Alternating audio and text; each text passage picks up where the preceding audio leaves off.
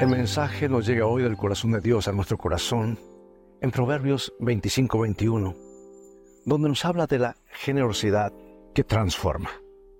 Aquí nos presenta una enseñanza profunda sobre el trato hacia aquellos que de alguna manera nos han demostrado aversión.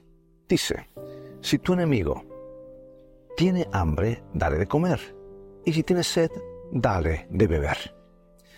Permíteme contarte la historia de eh, un indígena que desempeñó un papel esencial en la vida de los peregrinos que llegaron a América del Norte. La historia de Samoset comienza con su secuestro y venta como esclavo a los españoles por un capitán inglés. Sin embargo, logró escapar, aprendió inglés en Inglaterra y regresó a su tierra natal en Cape Cod antes de la llegada de los peregrinos. Descubrió que su tribu había sufrido una epidemia devastadora. Pero a pesar de sus propias adversidades y desafíos, Samoset extendió su mano amiga a los peregrinos, enseñándoles a plantar maíz y fertilizarlo. Su acto de generosidad transformó la historia, pero también planteó una pregunta profunda.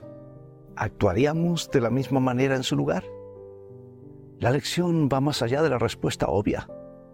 Samoset no solo ayudó a los peregrinos porque recibió algo a cambio o porque compartían su fe. Su acto de generosidad trascendió las expectativas y demostró una compasión que iba más allá de las circunstancias. Sabes que en nuestras vidas cotidianas a menudo nos enfrentamos a desafíos y a, personas que pueden no mostrarnos simpatía. Pregunto, ¿estamos dispuestos a ser como Samoset, a brindar generosidad incluso a aquellos que podrían no merecer la primera vista? El versículo hoy nos llama a hacer el bien sin esperar nada a cambio incluso aquellos que podrían despreciarnos. No se trata solo de obtener simpatía o reconocimiento, sino de actuar con el amor y la compasión que Cristo nos enseñó.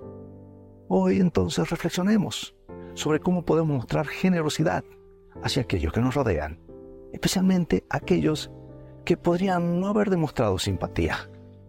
Que nuestras acciones reflejen el amor desinteresado que Cristo nos mostró y que podamos ser instrumentos que transformen el mundo, el mundo que habitamos. Dios te bendiga y vivamos hoy de toda palabra que sale de la boca de Dios.